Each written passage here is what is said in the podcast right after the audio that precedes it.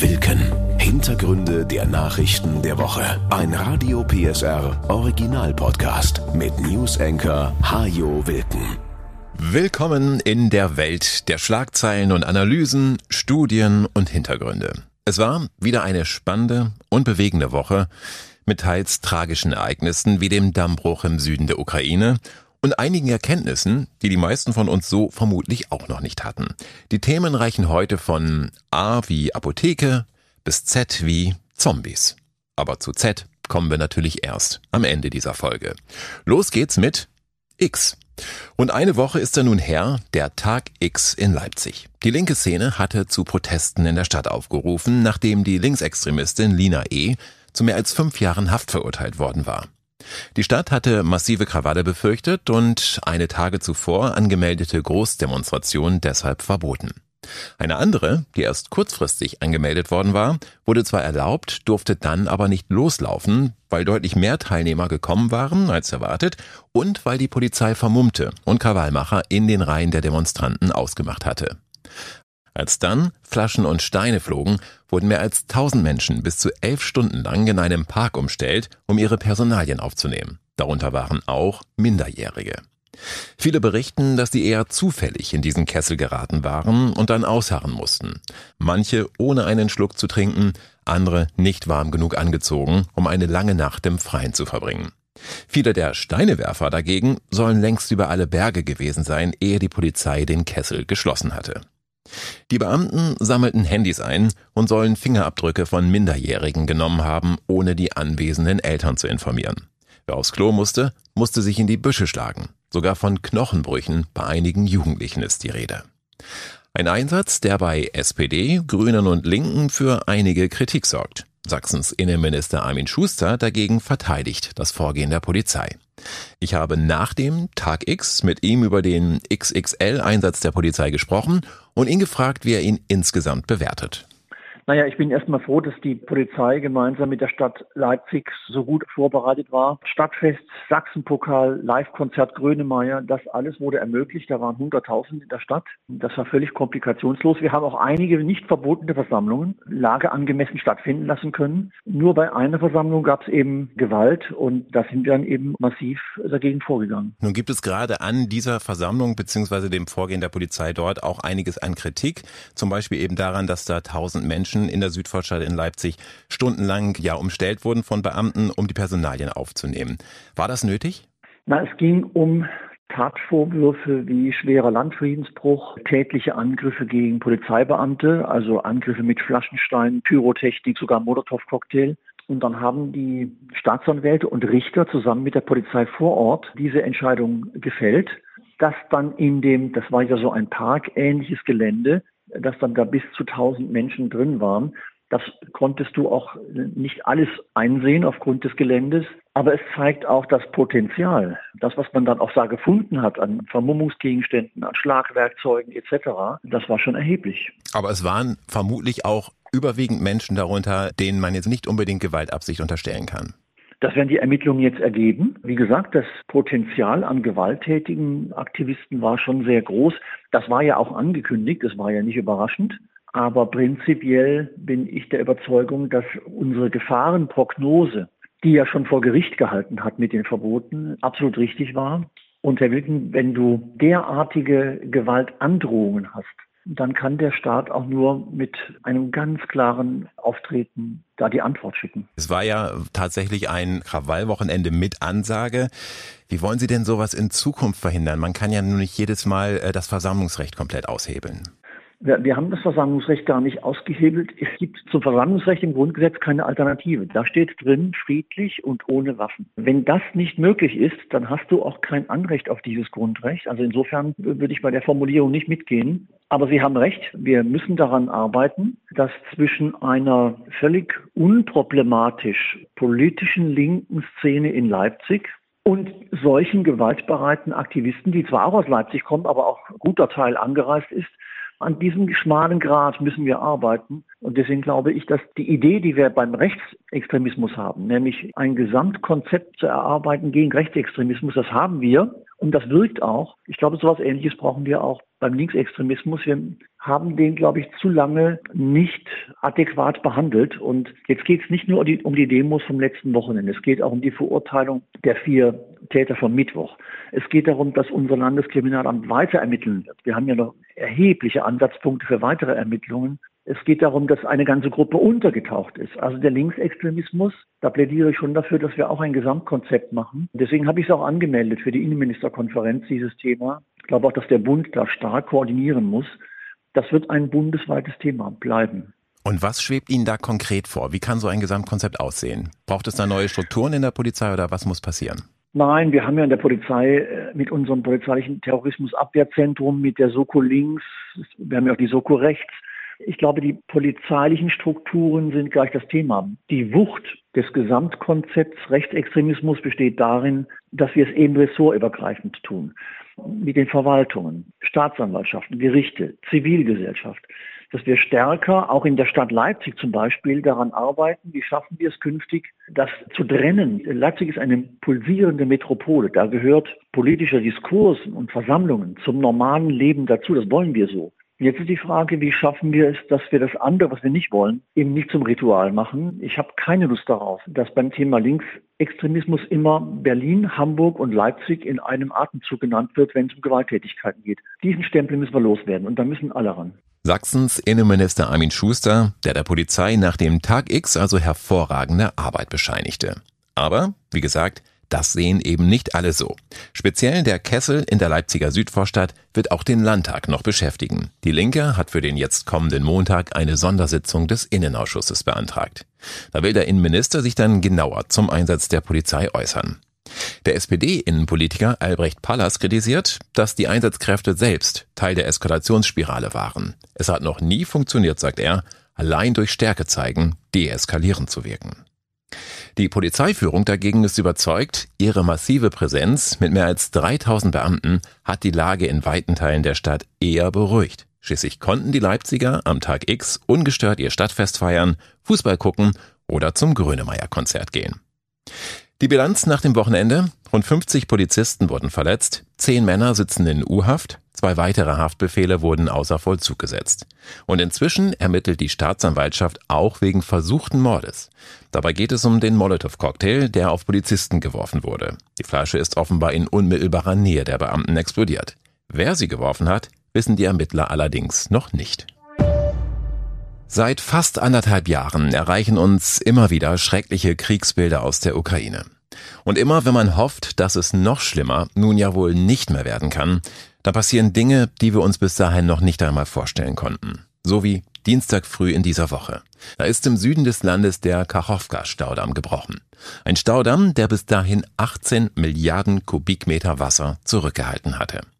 Gewaltige Fluten hatten daraufhin die Landschaften links und rechts des Flusses Dnipro erfasst und zig Ortschaften unter Wasser gesetzt. Wer konnte, ist mit seiner Familie und ein paar Habseligkeiten geflohen. Tausende Menschen, die nicht mehr retten konnten als ihr nacktes Überleben. Auch Tage nach der Katastrophe gibt es noch immer keine gesicherten Erkenntnisse, wer dafür verantwortlich ist. Der Militärexperte Ralf Thiele. Wir haben ja das Spektrum Ukraine mit Sabotageakt, Russland mit Sabotageakt oder eine Spätfolge früherer Kampfhandlungen sozusagen ein unabhängiges Platzen des Deiches mit den entsprechenden Schäden. Wie schon im letzten Jahr, nach den Anschlägen auf die Nord Stream Pipelines in der Ostsee, gibt es also auch jetzt wieder mehrere Möglichkeiten und viele Spekulationen. Und wenn man fragt, wer einen Nutzen von diesen Überschwemmungen hat, dann lautet die Antwort, die man am meisten hört, eigentlich niemand. Die Flut bremst zwar möglicherweise eine bevorstehende ukrainische Gegenoffensive Richtung Süden und verschafft den russischen Truppen damit Zeit, doch sie schwächt die Besatzer ebenfalls, weil sie ihre Stellungen südlich des Dnipros aufgeben mussten. Dort sind die Überschwemmungen noch verheerender als im nicht besetzten Teil der Region nördlich des Flusses, weil das Land weiter südlich viel tiefer liegt. Dennoch, sagen Experten, die Sprengung eines Staudamms und die damit verbundenen Überschwemmungen sind ein klassischer Verteidigungszug. Solche Manöver hat es auch in anderen Kriegen schon gegeben, um einen Vormarsch gegnerischer Truppen zu behindern. Tatsächlich mussten ukrainische Soldaten, die sich auf einigen Inseln im Fluss aufgehalten hatten, am Dienstag Hals über Kopf fliehen.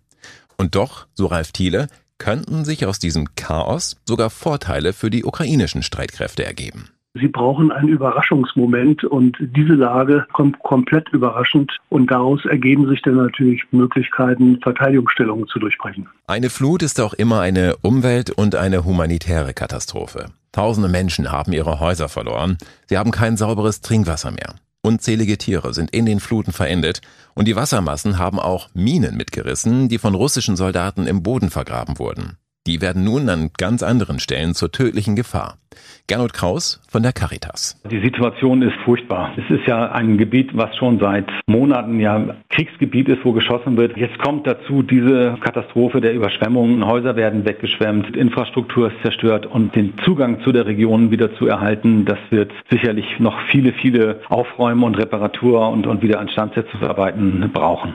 Mit dem Damm wurde auch ein Wasserkraftwerk zerstört, das nun zur Stromerzeugung ausfällt. Indirekt ist auch das Atomkraftwerk Saporischja betroffen, das sein Kühlwasser aus dem Stausee erhält. Das hat aber eigene Kühlbecken und solange die nicht auch noch zerstört werden, besteht für diese Anlagen keine akute Gefahr, heißt es.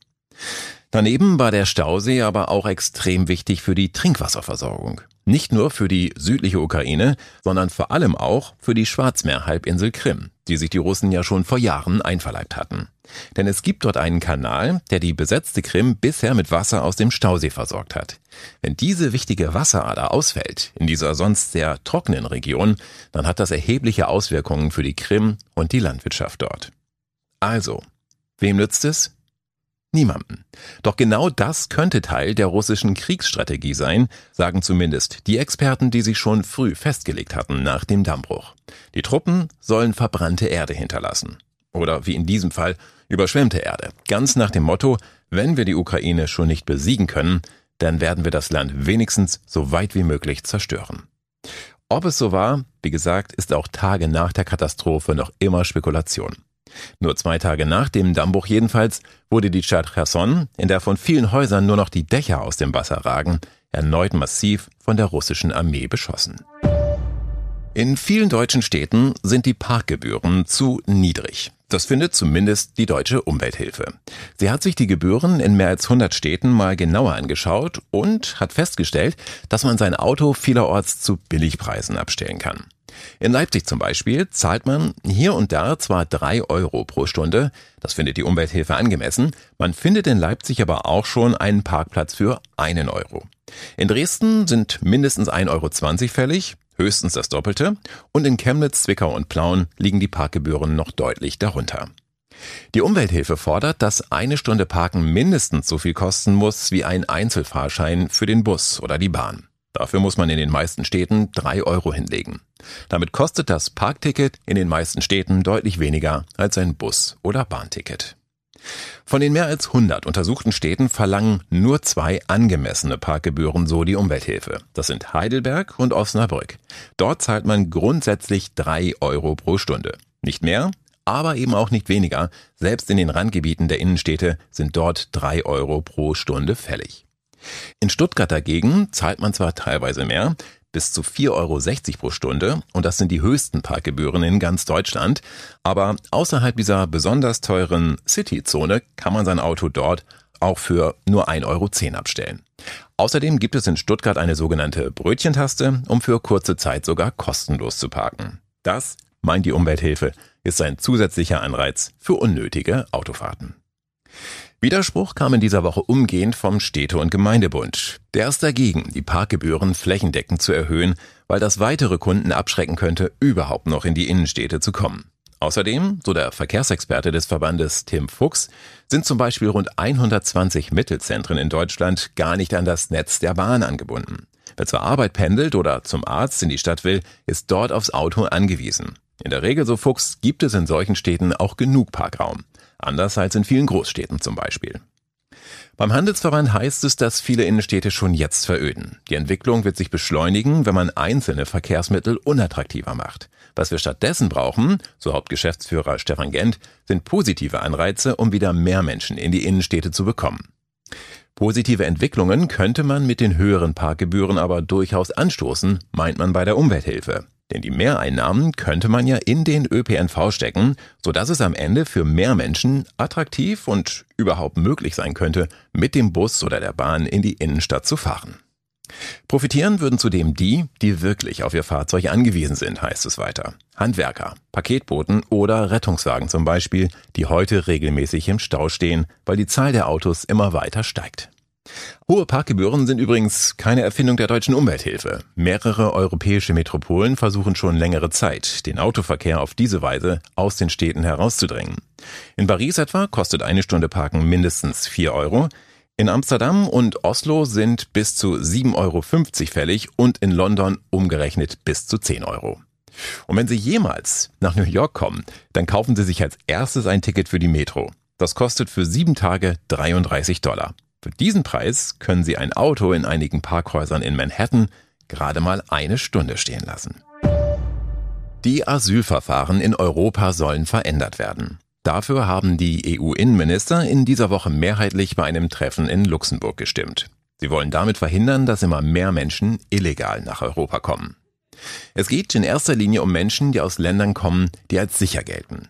Ihre Asylverfahren sollen künftig schon an der EU-Außengrenze durchgeführt werden. Sie sollen dort in kontrollierten Aufnahmeeinrichtungen ihr Verfahren abwarten und sollte sich dabei herausstellen, dass sie keinen Anspruch auf Asyl haben, dann sollen sie von dort gleich wieder abgeschoben werden.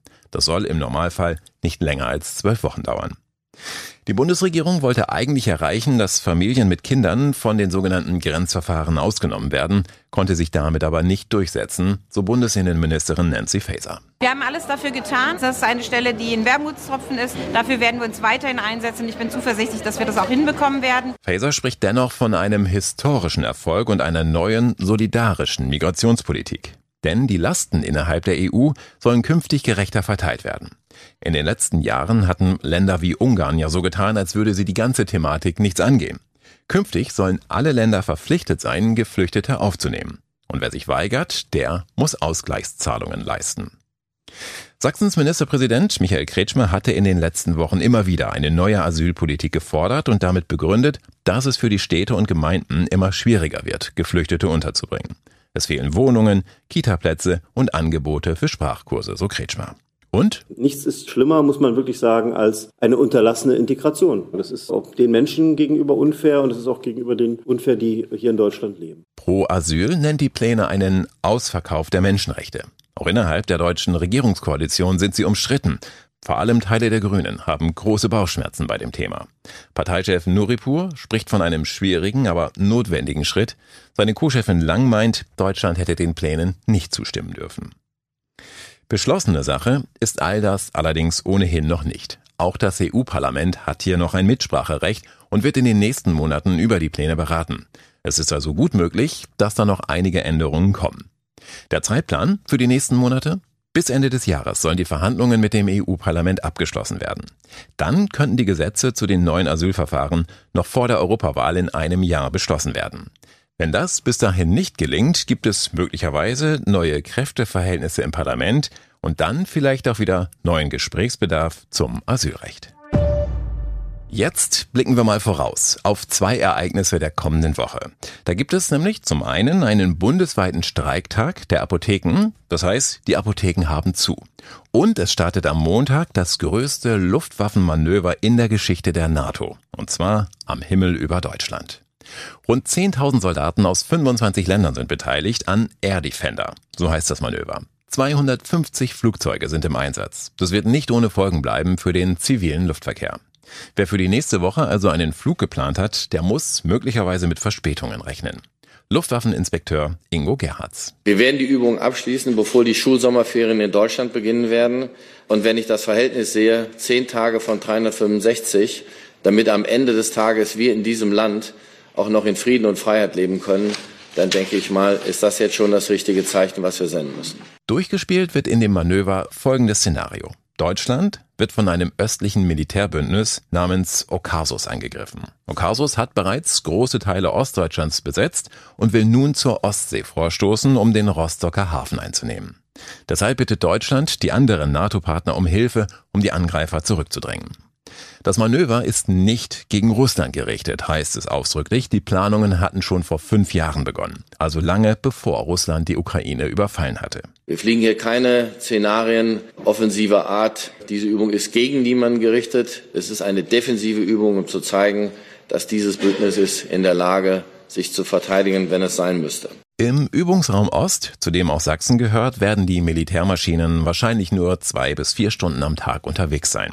Am späten Vormittag und zur Mittagszeit. Das betrifft dann einen Korridor, der von Plauen über Zwickau und Chemnitz reicht und dann nordöstlich weiter Richtung Riesa.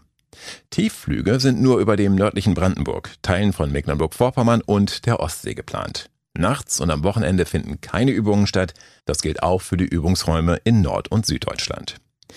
Während die Linke dieses, wie sie sagt, militärische Säbelrasseln für unverantwortlich hält und zu mehreren Kundgebungen gegen Air Defender aufgerufen hat, hält Luftwaffeninspekteur Gerhards das Manöver für äußerst wichtig. In der jetzigen Lage zu zeigen, wir sind in der Lage, dieses Land zu verteidigen, ist natürlich ein ganz, ganz wichtiges Signal. Sicherheit gibt es eben auch nicht zum Nulltarif. Tja, was gibt es schon noch zum Nulltarif? Abgesehen von der Apothekenumschau vielleicht. Aber selbst die gibt es nächste Woche Mittwoch nicht, denn viele Apotheken werden dann geschlossen bleiben. Die Apotheker haben den 14. Juni zum bundesweiten Protesttag erklärt. Ein Protest gegen Lieferengpässe, Personalnot und eine seit Jahren bestehende Unterfinanzierung, so Reinhard Groß vom Sächsischen Apothekerverband. Die Forderungen sind eine Anpassung der Honorierung. Dazu muss man wissen, dass unsere Honorierung ernsthaft seit 2004 nicht mehr verändert worden ist. Es gab marginale Änderungen, aber keine wirklichen Änderungen. Also seit 2004 bekommen wir dasselbe Honorar für die Abgabe von Arzneimitteln. Dann ist uns ein wichtiges Element, dass Bürokratie abgebaut wird und dass wir besonders bei der Bewältigung der Lieferengpässe Erleichterungen haben. Denn zurzeit haben die Apotheker vor allem eins, einen erheblichen Mehraufwand. Wenn bestimmte Medikamente nicht zu bekommen sind, dann versuchen sie, Ersatzpräparate zu beschaffen, um ihre Kunden weiterhin versorgen zu können. Für diesen Mehraufwand sollen sie 50 Cent pro Medikament bekommen. Ein Witz, sagen die Apotheker, aber ein ganz schlechter, wenn man bedenkt, dass Mitarbeiter zum Teil Stunden damit verbringen, Lieferanten hinterher zu telefonieren. Der fatale Sparkurs, den Politik und Krankenkassen schon seit Jahren fahren, setzt sich damit fort, so die Apotheker. Das sind ja die Ursachen der derzeitigen Probleme mit den Lieferengpässen. Es ist halt an der Preisschraube so lange gedreht worden, bis es für deutsche Hersteller, für europäische Hersteller nicht mehr attraktiv geworden ist, Medikamente hier herzustellen, so dass alles im Ausland stattfindet und diese Lieferengpässe uns auch noch eine ganze Zeit weiter begleiten werden. Das wird sozusagen die neue Normalität und wir haben einen enormen Personaleinsatz, um diese Dinge zu bewältigen und das ist in dieser Honorierung, die damals 2004 gepasst hat, auch nie so vorgesehen gewesen. Eine weitere Folge dieser Sparpolitik, von Jahr zu Jahr gibt es weniger Apotheken. 922 waren es in Sachsen Ende des letzten Jahres noch. Eine Apotheke hat damit im Schnitt knapp 4400 Menschen versorgt. Und damit steht Sachsen im bundesweiten Vergleich noch relativ gut da. Gabriele Regina Overwiening, die Präsidentin der Bundesvereinigung Deutscher Apothekenverbände. Deutschland hat nur noch 13.355 selbstständige Apothekerinnen und Apotheker. Zurzeit schließt etwa alle 17 Stunden eine Apotheke für immer. Auch deshalb, weil Hochschulabsolventinnen und Absolventen der Pharmazie sich immer seltener den Gang in die Selbstständigkeit vorstellen können. Ihnen fehlt nämlich eine Perspektive.